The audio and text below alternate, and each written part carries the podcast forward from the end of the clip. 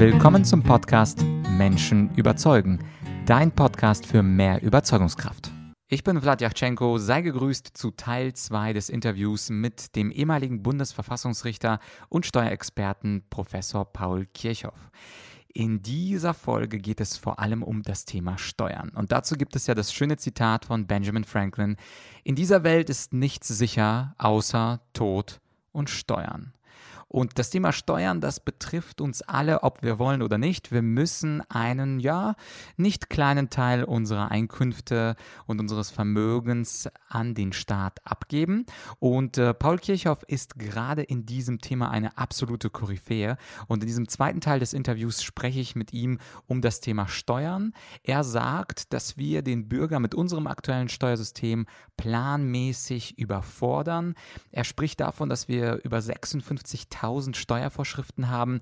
Und seine, ja, seine Lebensleistung bestand unter anderem darin, diese Tausende, aber Tausende von Vorschriften in ein kleines Büchlein zu packen, in das Bundessteuergesetzbuch, in dem es nur noch vier Steuerarten und knapp 200 Paragraphen gibt.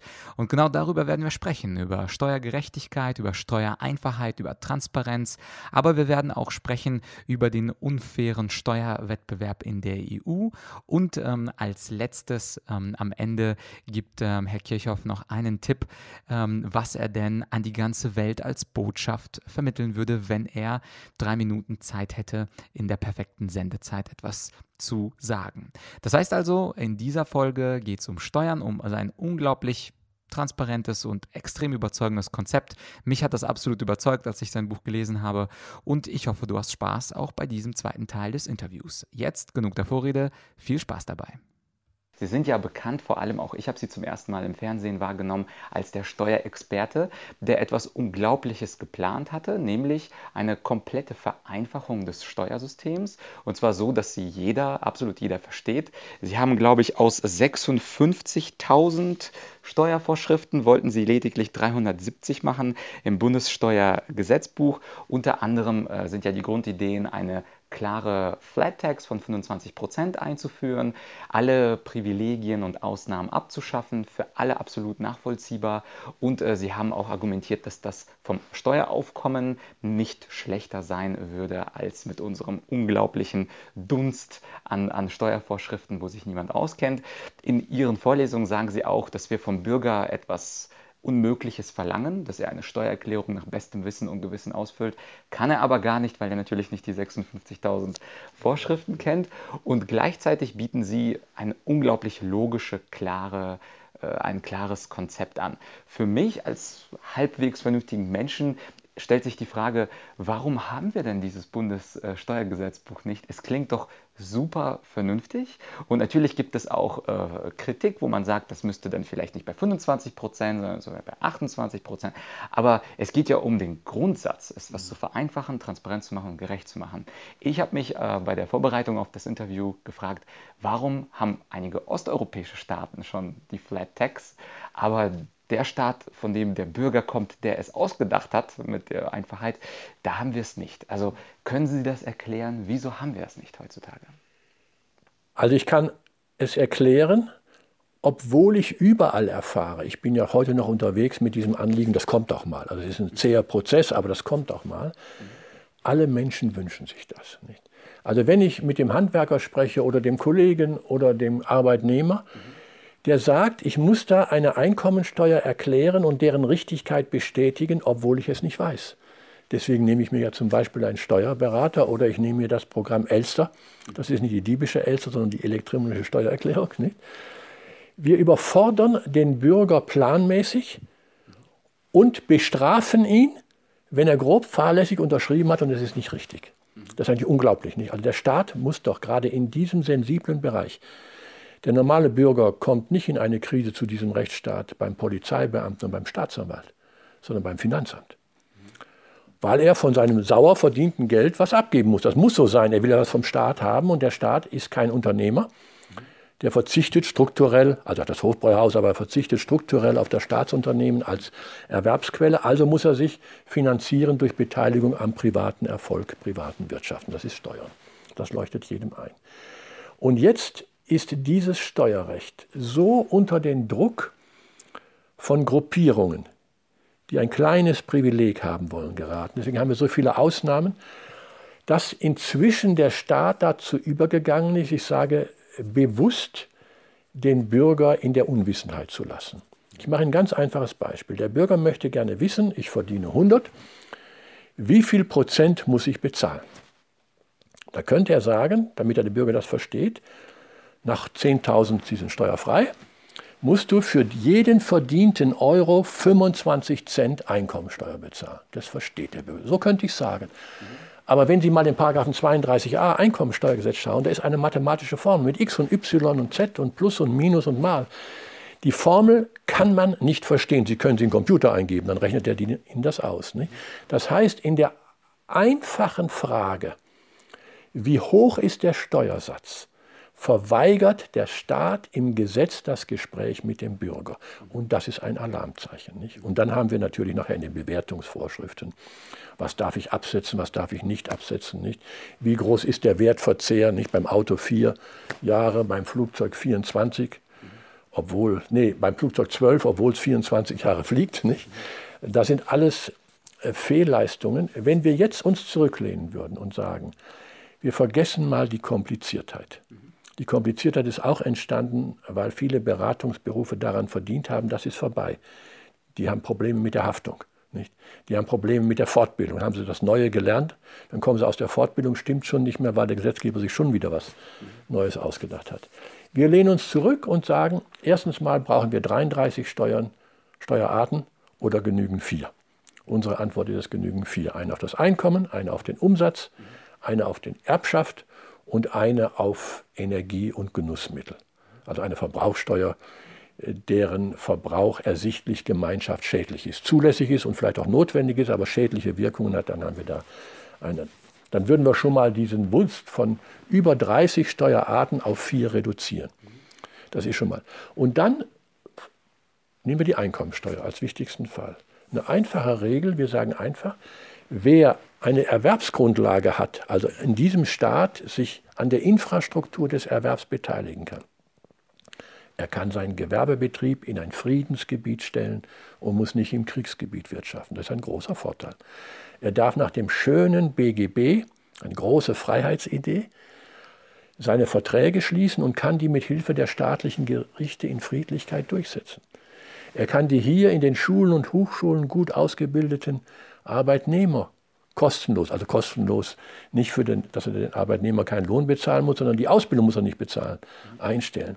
Er trifft hier auf Kunden, die mit Kredit und Internet umgehen kann. Das erleichtert alles seinen Betrieb. Dann muss ich sagen, da musst du 25 Prozent deines Gewinns an diesen Staat abgeben, damit er auch noch in Zukunft diese Lebens- und Erwerbsbedingungen garantiert. Das leuchtet jedem ein. Und wenn Sie das einfach formulieren und sagen, wie viel hast du in diesem Erwerbssystem eingenommen, 100. Wie viel hast du aufwenden müssen für Maschinen, für Arbeitnehmer, für Fachbücher, für Arbeitskleidung? 40. Bleiben 60. Da musst du von den 60 10.000 pro Jahr haben, pro Familienmitglied, weil du ja davon leben sollst. Du sollst dich erst selbst ernähren und dann den Staat finanzieren. Dann sind es nochmal 10.000 weniger und den Rest besteuere ich mit 25 Prozent. Das ist ein ganz einfacher Gedanke, ein evident gerechter Gedanke. Ich kann ihn formulieren. Ich formuliere ihn ja auch. Ich habe ihn ja, ich habe ja ein Bundessteuergesetzbuch, einen Entwurf mit 196 Paragraphen. Da steht alles drin, was man wissen muss, vorgelegt. Übrigens im Gegensatz zum geltenden Recht in deutscher Sprache formuliert. Mhm. Und, und der Gesamtumfang eines Paragraphen ist ein Viertel des Durchschnittsumfangs der jetzigen Paragraphen. Also der Gesetzgeber könnte sich bedienen, sofort. Es liegt in Heidelberg für jedermann verfügbar bereit. Er tut es zurzeit nicht. Das liegt natürlich auch daran, weil man sich so an diese Kompliziertheit gewöhnt hat, weil jeder darauf pocht, jeder Verbandschef, er hat euch dieses Privileg erkämpft, das will er nicht gerne aufnehmen, obwohl, wenn alle Privilegien weg wären, die Freibeträge höher und die Steuersätze geringer werden, dann würde natürlich für den meisten, für die Krankenschwester, für den Nachtarbeiter und so weiter unterm Strich eine geringere Steuerschuld stehen, bei anderen eine etwas höhere. Nicht? Wenn ich ein großes, sehr großes Einkommen habe und ich kann mich durch Steuergestaltung formal so arm rechnen, dass ich den Spitzensteuersatz nicht zahlen muss, ist das unerträglich, solange der Spitzensteuersatz verbindlich ist, wenn für alle 25 Prozent. Dann haben wir noch durch die Freibeträge und durch einen Sozialausgleich haben wir schon eine Verschonung der Anfangsvermögen. Das muss sein. Die können nicht gleich ab 10.000 und einem Euro 25 Prozent zahlen. Aber es ist so einfach und so übersichtlich und so innerlich einsichtig, das ist ja wichtig, dass der Bürger, wenn er zahlen muss, was er nicht gerne tut, also wer sagt, ich zahle gerne Steuern, da muss ich sagen, äh, besuch deinen Arzt nicht. Aber er muss es einsehen. Und dann ist die Steuer auch ein selbstverständlicher Bestandteil unseres Gemeinwesens, weil der Bürger sagt, ich will viel vom Staat haben, innere und äußere Sicherheit, die Straßen, die Schulen, die Infrastruktur, die Kultur, das Gesundheitsversicherungswesen, dann muss ich auch dafür bezahlen, denn der Staat hat keine eigenen Erwerbsquellen. Nicht? Das ist, glaube ich, dieser Grundgedanke, dass Steuer ärgerlich ist, aber notwendig ist und dass wir die Steuer einsichtig und fair für jedermann gleich belastend, gleich in der Verschiedenheit. Der Millionär zahlt nicht dasselbe wie der Bettler, sondern der zahlt je nach seinen Einkommens- und Vermögensverhältnissen unterschiedliche Beträge. Nicht? Das ist bei der Umsatzsteuer anders. Nicht? Und äh, Sie sagen ja, einer der Gründe, warum es nicht umgesetzt wird, ist, weil die einzelnen Verbände an ihren Privilegien festhalten wollen. Und da haben wir uns das erkämpft und hier haben wir diesen Vorteil. Und manchmal ähm, gibt es ja auch Leute, die sagen, wir haben gleich vier Vorteile, die wir geltend machen können. Aber in Ihren Vorlesungen, sicherlich auch in Gesprächen mit Politikern, Ministern, haben Sie ja da ein schönes Gegenargument. Sie sagen, wenn der eine Verband vier Ausnahmen hat, dann hat vielleicht der andere Verband sieben Ausnahmen und steht dann doch besser da. Und und der dritte Verband oder der dritte, äh, die dritte Organisation hat zwölf Ausnahmen. Und sie begegnen ja diesem Argument der Privilegien äh, auf sehr rationale und transparente Art und Weise. Also mich haben sie, allein schon, äh, auch in diesem Buch ist ja ganz kurz was genannt zum Thema Steuern, mich haben sie schon nach zwei Seiten überzeugt. Dann habe ich ein paar Vorträge auf YouTube von ihnen gesehen, da wurde ich 100% überzeugt. Also nochmal die Frage, Sie haben ja ein super Gegenargument gegen diese Privilegienfesthalterei ich meine, sind denn die Leute nicht rational einsichtig? Also wollen sie dieses Argument nicht hören, dass Privilegien für alle abgeschafft sind oder es so gerechter ist? Oder woran liegt es? Oder sind die Leute einfach nur, sie hören ihnen zu und dann drehen sie sich um und machen weiter? Also die Leute, die Menschen wollen dieses einfache und einsichtige System, das auch planbar ist, das keine Überraschungen bringt am Jahresende, wo der Bürger auch selber berechnen kann, naja, ich verdiene dieses Jahr gut, aber das kostet mich 50.000 oder 100.000. Wenn das vorher schon weiß und einkalkuliert, ist das einfacher, als wenn nachher die Überraschung kommt, es sind aber 150.000. Nein, nein, wir müssen einfach aufklären, wir müssen immer wieder darüber sprechen, wir müssen die Ungerechtigkeiten geißeln. Nicht? Wenn wir heute vom Steuerwettbewerb sprechen, Wettbewerb ist ein Rechtfertigungsverfahren. Wer in einem fairen Verfahren sich unter Gleichen durchgesetzt hat, bekommt die Goldmedaille, bekommt das Mandat, bekommt den Auftrag. Nicht? Aber Recht ist keine Ware, die ich gegen Höchstgebot verkaufe. Nicht? Das ist ein völlig absurder Gedanke. Nicht? Da sagt man, ich suche unter den Staaten das für mich beste Steuerrecht Zum aus. Zum Beispiel Irland, die Irland oder oh, wie schön Irland. ist Panama, nicht? Genau. Das kennen wir ja alle. Das heißt aber, der Unternehmer bleibt in Deutschland. Er produziert hier, weil wir gute Arbeitskräfte haben, weil, wir, weil er gerne hier lebt. Er findet hier die Kunden, die Kaufkraft, verlegt aber formal seinen Firmensitz auf die Bahamas, weil hat dort ein Telefon, ein PC und eine Sekretärin, sonst nichts und behauptet und das Recht anerkennt, das Zivilrecht, mhm. dass er dort seinen Sitz hat. Das kann er ja auch haben. Aber für das Steuerrecht ist er Inländer. Nicht? Da muss er hier Steuern, äh, Steuern bezahlen. Und wenn wir das schon mal hinbekämen, dass der Unternehmer dort Steuern zahlen muss, wo er die Infrastruktur belastet, die Umwelt belastet, die Infrastruktur nutzt, die Umwelt belastet, die Arbeitnehmer findet und vor allem die Kunden findet, dann muss er dort Steuern zahlen, dann hätten wir schon einen ganz großen Schritt gewonnen. Und dann würde es um ein Bemühen der Staaten gehen um Einfachheit. Denn sie müssen ja den anderen zeigen, wie schön unser Steuerleben hier ist und der andere muss es verstehen. Also dann hätten wir schon einen großen Schritt. Wir hatten ja große Hoffnungen auf die Europäische Union. Die hat die Umsatzsteuer sechste Systemrichtlinie vereinfacht. Aber es ist viel komplizierter geworden, weil noch mehr Gruppierungen und Interessen an dem armen Gesetzgeber gezerrt haben. Und äh, gerade ist ja die Situation so, dass der Wettbewerb ja nicht fair ist. Wenn der amerikanische Konzern nach Europa kommt, dann sucht er sich in diesem unfairen Wettbewerb das System aus, was für ihn am günstigsten ist. Also gerecht wäre es ja, wenn äh, Staaten wie Irland oder andere Staaten mit geringeren Steuernsätzen es vereinfacht, äh, vereinheitlichen würden, also die Einheit des Rechts in der EU, machen sie aber natürlich aus egoistischen Gründen nicht. Sehen Sie da noch einen Grund zum Optimismus, dass die EU die Egoismen, die nationalen Egoismen irgendwann aufgeben könnte? Wir haben ja auch den Donald Trump, der ist natürlich auch jemand, der nach eigenen Regeln, die natürlich nicht auf Gleichheit, sondern auf eigene Interessen ausgerichtet sind, haben Sie einen Grund zum Optimismus, dass Sie sagen, es könnte sich in 10, 20 Jahren verbessern und man könnte das Recht vereinheitlichen? Oder wird es immer ein eigenes Süppchen geben und die Trumps und die Iren und so weiter dieser Welt werden immer nach Vorteilen suchen, die ungerecht sind? Also die Trumps wird es immer geben. Die werden auch kurzfristige Erfolge haben, aber die werden langfristig scheitern, nicht? Denn die abgeschottete Wirtschaft hat natürlich nicht den Markt, den sie braucht, um sich wirklich zu entfalten. Das ist ein vorübergehender Erfolg und ein Applaus. Das mag vielleicht gerade für zwei Wahlperioden eines amerikanischen Präsidenten reichen, acht Jahre. Aber es zerstört die Wirtschaft.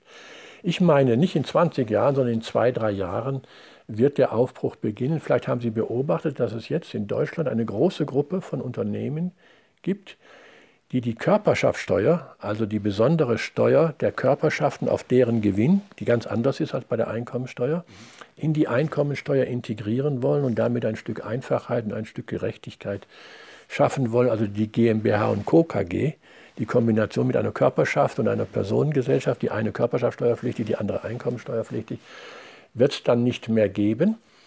Ich höre allenthalben bei Unternehmern wie bei Arbeitnehmern und deren Gruppierungen, dass dieses Steuerrecht gescheitert ist. So geht es nicht weiter. Ich höre die nachdrücklichen Aufrufe der Finanzbeamten und der Steuerberater neuerdings, dass sie nicht mehr mitschreiten können mit diesem komplizierten System. Das macht dann nur noch der Computer. Weil es computertechnisch abwickelbar ist, ist es gut ob es gerecht ist, ob es erklärbar ist, ob der Steuerberater seinem Mandanten sagen darf, es ist richtig so, du musst 1000 zahlen und nicht nur 500, das gehört sich so, dass er das versteht. Das würde alles wegfallen. Also ich glaube, wir müssen uns noch hart anstrengen und ich versuche meinen Teil dazu leisten. Ich bin ja viel noch unterwegs, werbend für dieses Juwel.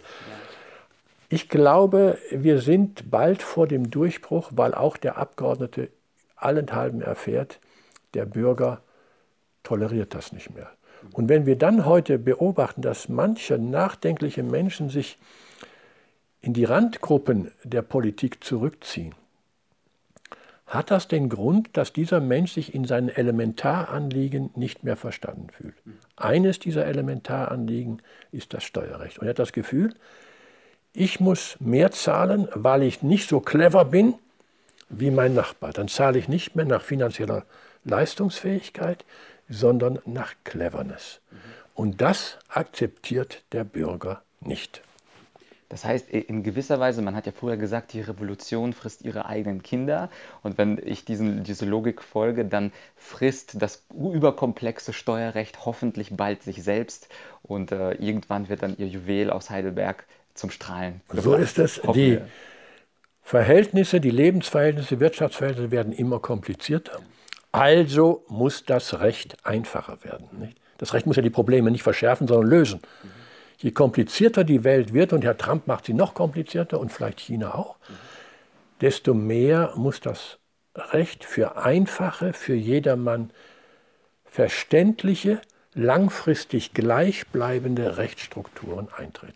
Es klingt unglaublich vernünftig und ich hoffe, dass die Zuschauer äh, da auch sich informieren. Es klingt transparent, gerecht, einleuchtend. Es müssen nur, glaube ich, mehr Leute davon erfahren, damit wir müssen es eine verbreiten. kritische Masse. Und wir sind ja heute dabei, das zu tun. Perfekt.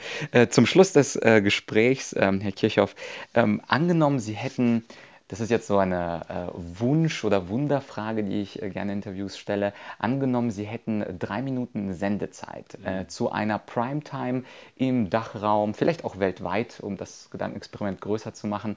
Und äh, drei Minuten lang würden Ihnen Menschen zuhören. Sie sind überall im Radio, im Fernsehen, auf YouTube, im Internet live geschaltet. Welche Botschaft, und das muss nicht unbedingt das äh, Steuerliche sein, also Sie können sich quasi alles aussuchen, welche Botschaft würden Sie den Bürgern in diesen zwei, drei Minuten mitteilen? Ich höre Ihnen einfach mal zu als einer dieser Bürger und wenn Menschen dann äh, zuhören, bin ich sehr gespannt, was Sie dann zu sagen hätten.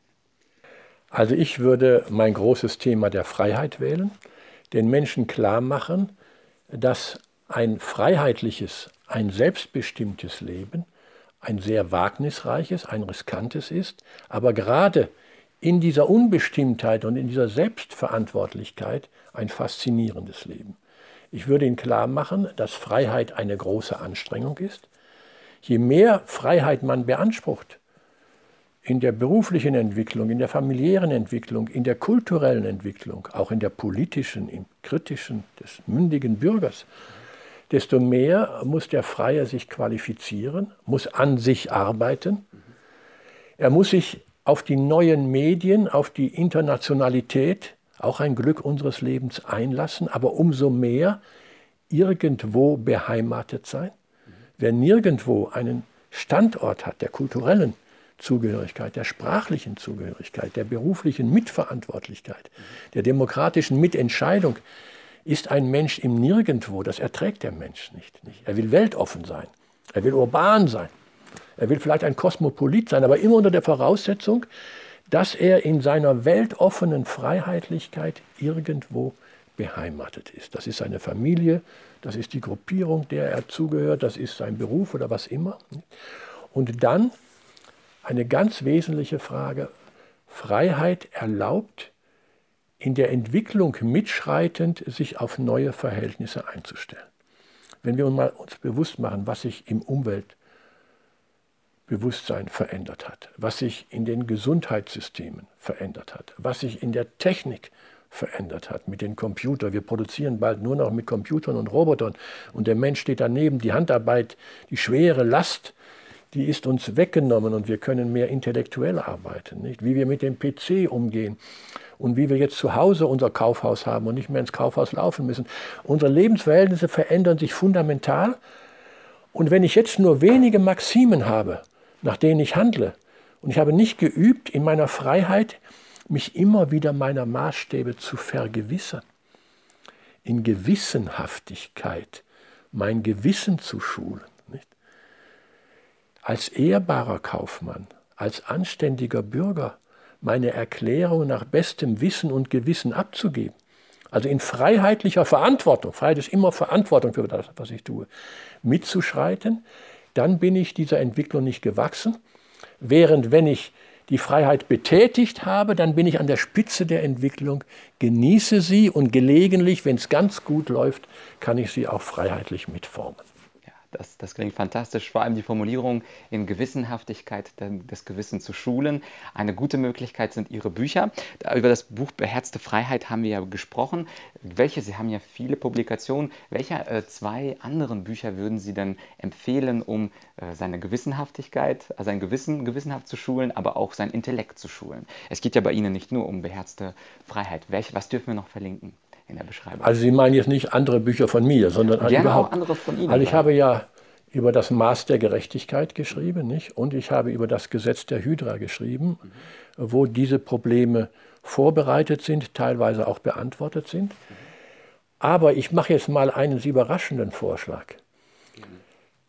Ich würde jedem empfehlen, gelegentlich einmal das schöne deutsche Grundgesetz, das am 23. Mai 70 Jahre alt wird, in stille Kämmerchen zu nehmen und mal eine Stunde zu lesen. Vor allem die schönen Sätze im ersten Teil der Grundrechte. Mhm.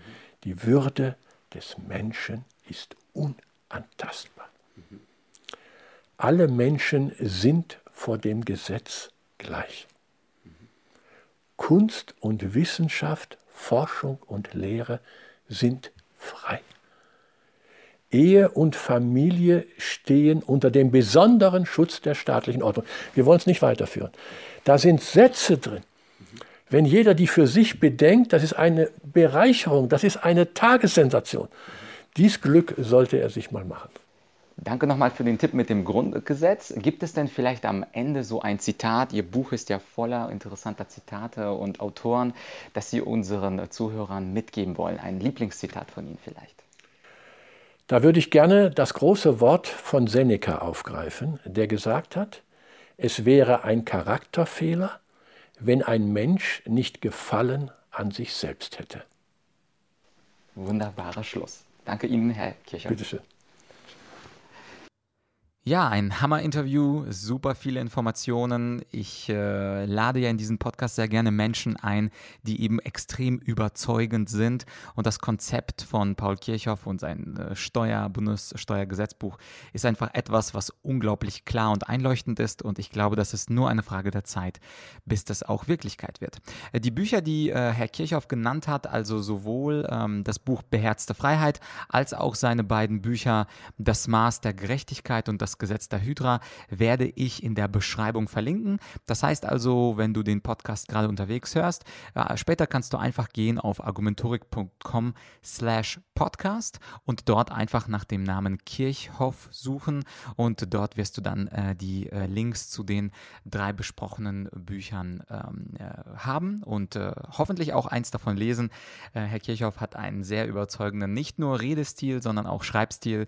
Ich würde mich freuen, wenn dir das Interview Interview natürlich gefallen hat, abonniere den Channel. Wir hören uns in diesem Fall dann nächste Woche wieder mit einem ganz anderen Thema aus dem Bereich Menschen überzeugen und Rhetorik. Für diese Woche bedanke ich mich für deine Aufmerksamkeit und ich wünsche dir ein ganz schönes Wochenende. Das war's für dieses Mal. Dein Vlad.